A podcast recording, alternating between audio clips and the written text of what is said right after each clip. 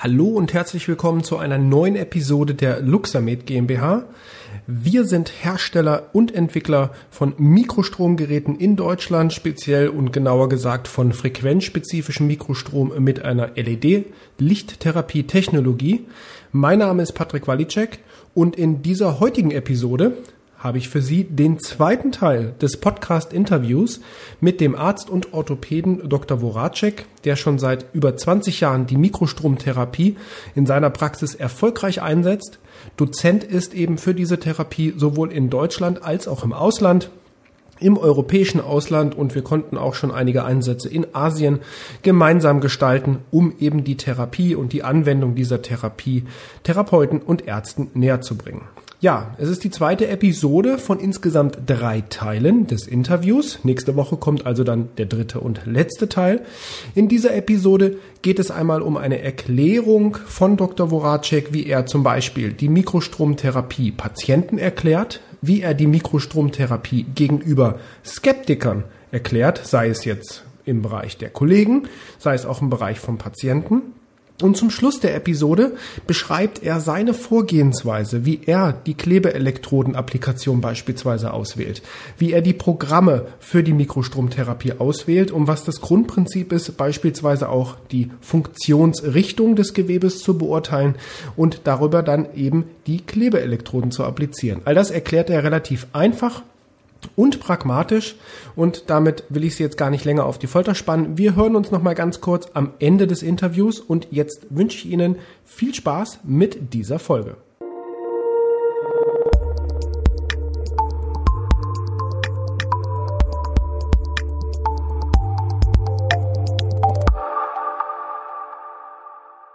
Wie sind so die, die, die Abstände bei dir? Jetzt bleiben wir mal bei einem, was du gerade beschrieben hast, bei dem Bild einer, einer ähm, Arthrose Pfund. Was sind so die Abstände, die pro Woche an Therapien aufgewendet werden dann? Naja, es hängt immer natürlich von, der, von, dem, von dem Problem selber ab. Es gibt äh, ganz akute Fälle oder sehr, sehr chronische Fälle, die erfordern am Anfang, also da habe ich es am liebsten, wenn ich den Patienten mehr oder weniger jeden Tag äh, in der ersten Woche behandeln kann oder zumindest viermal die Woche.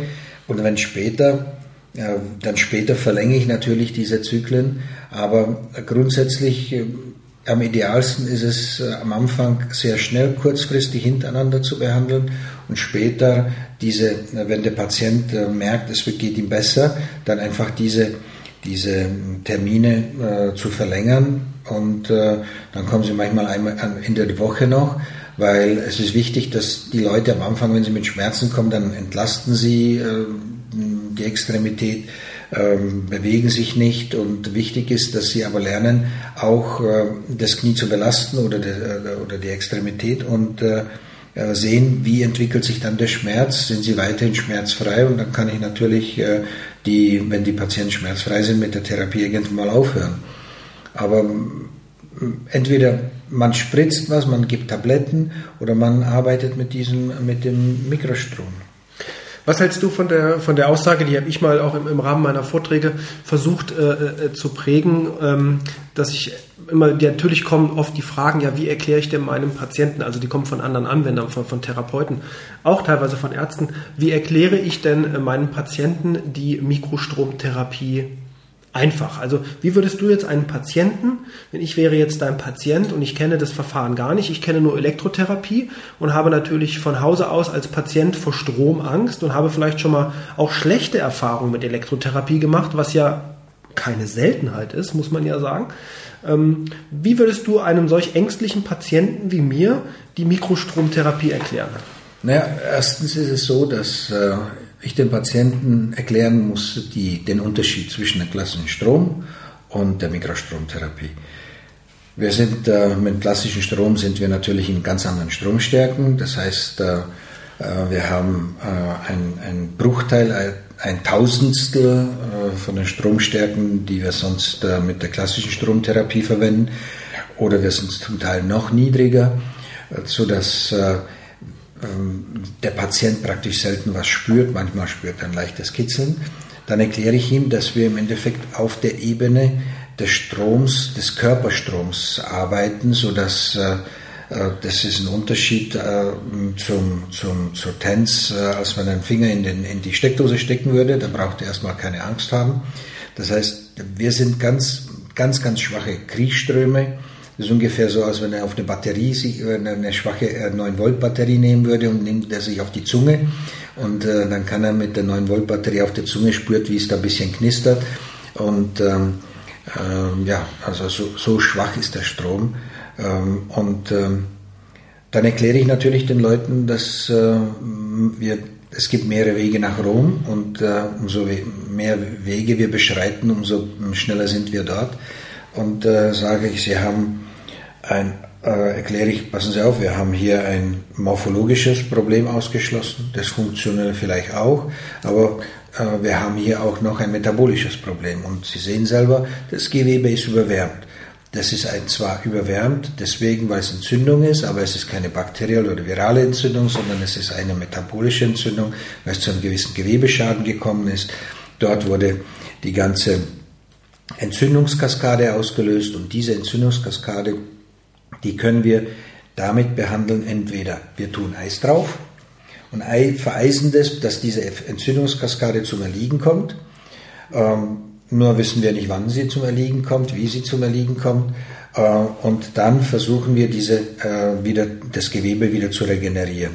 Und das können wir natürlich mit Eis nicht machen. Wie viel Wärme wir drauf tun können, wissen wir auch nicht. Aber wir wissen, wenn wir ein Messverfahren haben, mit dem wir äh, mit dem Gewebe kommunizieren, dann wissen wir im Endeffekt, in welchem Zustand sich das Gewebe befindet. Und aufgrund dessen können wir, beziehungsweise das Gerät macht es ja heute selber, aber aufgrund dessen wird auch entsprechend eine gewisse Strommodulation dem, an das Gewebe abgegeben und dieses Gewebe kann eben mit diesem Strom etwas anfangen und es für seine, sagen wir, regenerativen Prozesse verwenden.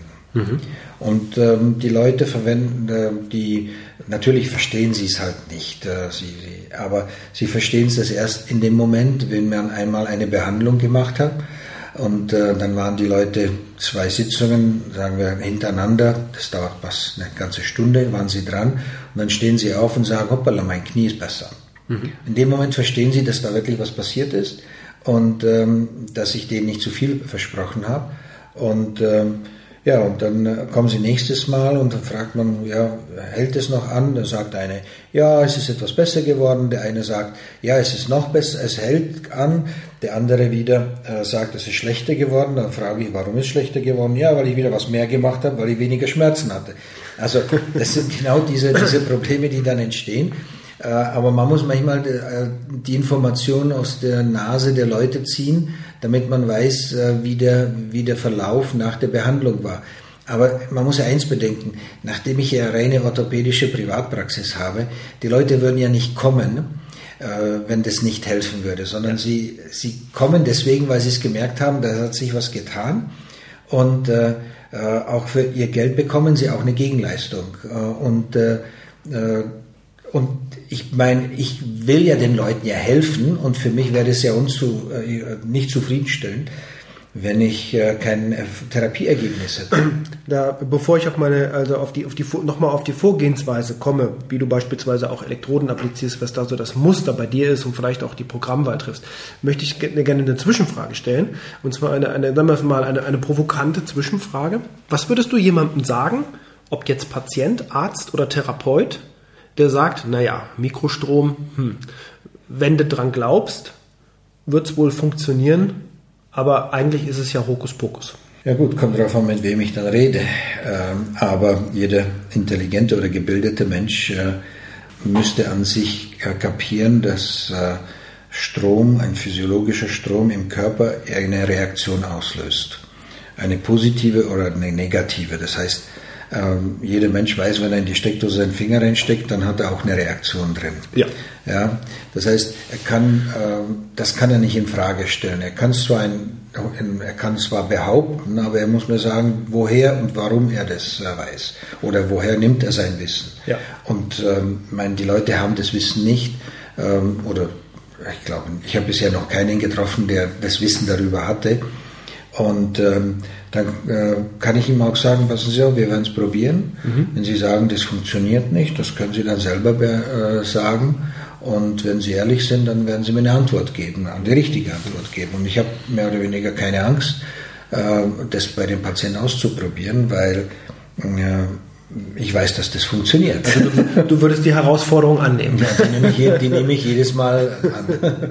Ja, sehr gut. Nein, weil das ist halt oft auch, das ist halt interessant. Ich meine, wir sind jetzt seit, seit dieses Jahr äh, tatsächlich 20 Jahre am Markt, aber es gibt immer noch, auch bleiben wir jetzt mal, gehen wir mal weg von den Patienten, also das Patienten, dass nicht alle Patienten das Verfahren kennen, das ist ja logisch, aber mhm. es gibt halt auch viele Ärzte und Therapeuten, die es nicht kennen und mit ihrer, auch mit einer oftmals gesunden Skepsis, das ist ja auch vollkommen richtig und vollkommen korrekt, an etwas heranzugehen äh, mit einer gesunden Skepsis. Aber es gibt auch immer das ist zumindest mein Empfinden, eine ungesunde Skepsis, die dann gerne mit, mit provokanten, wenn nicht gar aggressiven Gegenreaktionen oder Argumentationen kommt. Wo ich dazu sagen muss, dass das beispielsweise, ich bin ja sehr viel oder viele Jahre auch in Italien gewesen, habe dort sehr viele Ärzte über die Jahre und auch Therapeuten kennengelernt. Dort ist mir das gar nicht aufgefallen. Mhm. Also die Dort habe ich nie irgendein, nur natürlich haben sie eine Skepsis gehabt, aber sie hatten gleichzeitig zur Skepsis die gleiche Größe an Offenheit. Ja. An Offenheit und Freundlichkeit, wo ich sagen muss, das ist in Deutschland leider nicht so. Ja, die Italiener sind traditionsmäßig ähm, ähm, viel offener zu physikalischen Therapien. Sowieso? Ähm, ja. Die, das sind ja auch, man weiß ja, die Italiener stellen sehr, sehr viel Elektrotherapiegeräte her, auch, ja. auch andere äh, Geräte. Und ähm, du weißt ja selber, wir waren paar Mal äh, zusammen dort. Ja. Und wenn man zu den Physiotherapeuten gekommen ist, dann hat man deren Hinterräume aufgemacht und dann waren da zig Geräte, Geräteparks. Äh, Geräteparks, die sie gar nicht gebraucht haben. Ja. Oder, aber äh, sie waren gegenüber diesen physikalischen Zugängen, waren sie viel offener. Ja. Und ich meine, noch zu dieser Skepsis von, von den Leuten. Man, darf, man muss ja den Leuten ja eins begreifbar machen. Wir arbeiten ja äh, an sich in einem äh, in einem physikalischen Bereich. Wir arbeiten nicht, das, die Chemie, dies ist natürlich ein, ein, ein Teil davon, aber die Hauptgeschichte ist dieser physikalische Bereich. Und äh, ähm, das ist leider Gottes so, dass äh, ähm, jeder arbeitet äh, oder jeder hat eine Erfahrung mit physikalischen Bereich. Und das heißt, ähm, wenn man sich äh, verstaucht und dann gibt man sich Eis drauf, also arbeitet man physikalisch gibt man äh, auf Verspannungen, gibt man Wärme drauf, das ist auch physikalisch, das ist Wärme. Das heißt, man produziert ja in dem Gewebe ja nichts anderes. Man unterdrückt entweder den Stoffwechsel oder man erhöht den. Das heißt, man erhöht den Elektronenfluss im Gewebe. Äh, und äh, das, äh, das muss man den Leuten ja klar machen, dass es ein, eine physikalische Zugangs, äh, Zugangsform ist die äh, natürlich äh, den Stoffwechsel, also auch die Chemie in den, in den äh, Zellen beeinflusst. Aber grundsätzlich äh, ähm, die Leute selber ja mit Physik in der Behandlung äh, selber schon Erfahrung gemacht haben. Wir haben halt nur dieses Eis und Wärme, haben wir halt nur verfeinert. Ja, Wobei, da ist natürlich auch jetzt, also würde ich fast entgegenbringen, du sagst, mit Eis unterdrücken wir es, was wir, aber das Wort unterdrücken, glaube ich, ist gar nicht das richtige Wort. Ja, ich glaube, es ist eher das Wort regulieren. Ja, ja, ne? Weil vollkommen wir, richtig. Wir machen ja keinen, keinen vaso, vasokonstruktiven Effekt, wie das Eis es macht, aber die chemische oder biochemische Reaktion kommt dem ja nahe. Ja, ja, genau, also logisch, also das ist nicht, äh, wir regulieren.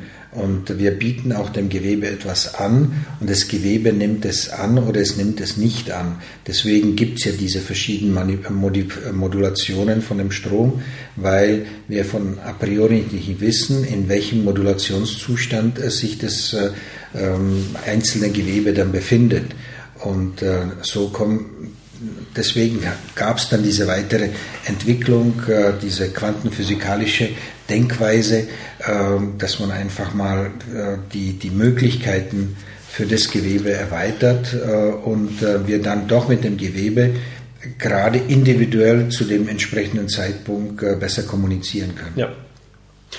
Kommen wir jetzt aber nochmal darauf äh, zu dem alltäglichen Umgang. Wir, wir schweifen immer ab vom Thema, was gut ist. Ja, das, ist, das sind die coolen, deswegen ja auch Gespräche. Es geht ja nicht darum, hier Frage-Antwort-Spiel zu machen, sondern ähm, das finde ich ja genau das, was ein, ein gutes, konstruktives Gespräch ja ausmacht. Ähm, was aber, glaube ich, weil, weil ich halt immer auch, ähm, ja, ähm, ich betreue ja unser Internetforum, wo viele Fragen gestellt werden, gerade wenn jemand ganz frisch anfängt, auch als Anwender mit dieser Therapie, kommen natürlich die, die klassischen Grundlagenfragen, was ja auch vollkommen richtig und wichtig ist. Kannst du oder ja, hast du für dich irgendwo eine, eine Vorgehensweise oder Indikatoren, wo du sagst, okay, jetzt lege ich die Elektroden in folgendem 1, 2, 3, 4, 5 Schema an? Gibt es das oder kannst du da auch, ich meine, wir können hier jetzt im Rahmen des Podcasts im Audio nichts zeigen wie bei einem Video, ähm, aber gäbe es da für einen, wenn jemand jetzt wirklich, ich will es mal sagen, als blutiger Anfänger der Mikrostromtherapie startet, hättest du da Empfehlungen, wie er vorgehen könnte oder sollte? Ja, es, da gibt es äh, mehrere Empfehlungen. Man kann, man kann erstmal äh, eine Empfehlung geben, dass wir, äh, oder die ich persönlich selber ähm, bevorzuge, ist äh, diejenige, dass ich immer nach der Funktionsweise des Gewebes behandeln will. Wie ist das Gewebe integriert in, dem, in der anatomischen Struktur? und zu welcher Funktion hat es einen Bezug. Das heißt die Funktionsrichtung des Gewebes. Ganz simpel erklärt, Bizeps nehmen wir mal an, der hat ein Punktum fixum, ein Punktum mobile im Ellbogen beziehungsweise in der Schulter oben. Und äh, das heißt, er hat eine Funktionsrichtung, um, um den Unterarm zu beugen. Das heißt, äh, der, der Bizeps äh, verkürzt sich und zwar in eine Richtung, in eine vertikalen äh, Richtung. Äh, kommt darauf an natürlich, wenn man liegt oder wenn man steht, aber nehmen wir mal, wer steht, dann hat er in einer äh, vertikalen Richtung hat er eine Funktionsebene. Das heißt, auch der Stromfluss in dem Gewebe ist äh, bezogen auf die Funktionsrichtung des Gewebes. Und dem, der Strom folgt der Funktion des Gewebes. Und das ist, das muss man sich mal klarstellen. Wenn wir mal, nehmen wir mal eine Bursa nehmen, also Bursa in der Schulter, wir haben eine Querfunktion. Diese Querfunktion von, dem, von, dem, von der Bursa, äh, das muss man einfach akzeptieren, dass es so ist. Das haben wir in hunderttausenden Messungen nachweisen können. Äh, da, ist, da liegt äh, natürlich die Elektroden vorne und hinten, das heißt, die schließen die Bursa horizontal zwischen sich ein aber ich nehme dann zum Beispiel die Rotatorenmanschette und äh, beziehungsweise den Musculus supraspinatus und dann in seiner Längsfunktion, also knapp am Schulterblatt, äh, an der Ecke des Schulterblatts medial bis vorne zum, zum Oberarmkopf, dann lege ich dort das an. So komme ich natürlich am idealsten in den, in den Muskel hinein. Und das andere mit der Bursa, da komme ich quer, wenn ich quer anlege, dann komme ich äh, in, in die Bursa hinein. Das muss man einfach mal so akzeptieren, das haben wir festgestellt in den Messungen und das funktioniert. Das heißt, ich habe zum Beispiel im Kniegelenk, äh, ist es ähnlich, im Knie habe ich Strukturen, die das Kniegelenk zusammenhalten, also eine Kapsel, die Bänder, beziehungsweise vor allem die Kapsel natürlich, und die hat eine Querfunktion, dass das Knie nicht auseinanderfliegt. Äh, das heißt, da kann ich von rechts nach links mit großen Elektroden arbeiten aber ich, wenn ich dann an, an den Knochen rangehe zum Beispiel, der hat eine stützende, also eine vertikale Funktion. Dann, wenn ich den Knochen beeinflussen will, ich will Knorpel beeinflussen, ich will äh, ein Knochenödem beeinflussen, dann muss ich natürlich in der, ähm, in der Vertikalfunktion arbeiten. Das heißt, Kapsel ist quer, horizontal und, äh, und ähm, der Knochen oder die Muskeln sind in der Längsrichtung, also äh, vertikal. Und äh, das heißt, diese Anlage, aus, der, aus dieser Denkweise erfolgt automatisch eine Art gekreuzte Anlageform. Und äh, die muss ich halt dann, die kann ich bei allen von diesen, äh, von diesen Gelenken äh, zu, oder zu den Gelenken anlegen. Man muss sich halt überlegen, was will ich beeinflussen. Damit sind wir auch am Ende dieses Interviews, dem zweiten Teil. Wie gesagt, von insgesamt drei Teilen. Nächste Woche kommt der dritte und letzte Teil des Podcast-Interviews mit dem Orthopäden Dr. Voracek. Ich hoffe, diese Episode hat Ihnen gefallen. Wenn sie Ihnen gefallen hat, dann liken Sie uns doch auf Apple Podcast, auf Spotify, wo auch immer Sie uns hören. Hinterlassen Sie eine Rezension. Wenn Sie Kritik haben, wenn Sie Fragen haben, wenden Sie sich jederzeit an uns, wenn Sie Ideen und Vorschläge haben für Episoden oder was Sie gerne mal besprochen haben möchten oder vielleicht selber ein Interview machen möchten damit wir Sie im Podcast präsentieren können, schreiben Sie uns ganz einfach. Sie finden alle Kontaktdaten auf www.luxamed.de und natürlich finden Sie uns auch auf den einschlägigen sozialen Medien, auf Instagram, auf Facebook, auf Twitter, ja, auf YouTube natürlich auch. Und ja, wie gesagt, liken Sie unsere Kanäle auf den sozialen Medien, geben Sie uns eine Bewertung, abonnieren Sie unseren Podcast und bei Fragen jederzeit melden. Damit verabschiede ich mich jetzt von Ihnen. Ich bedanke mich vielmals fürs Einschalten, fürs Zuhören dieser Episode und freue mich auf die nächste Woche, auf den letzten und dritten Teil des Podcast-Interviews mit dem Arzt und Orthopäden Dr. Voracek.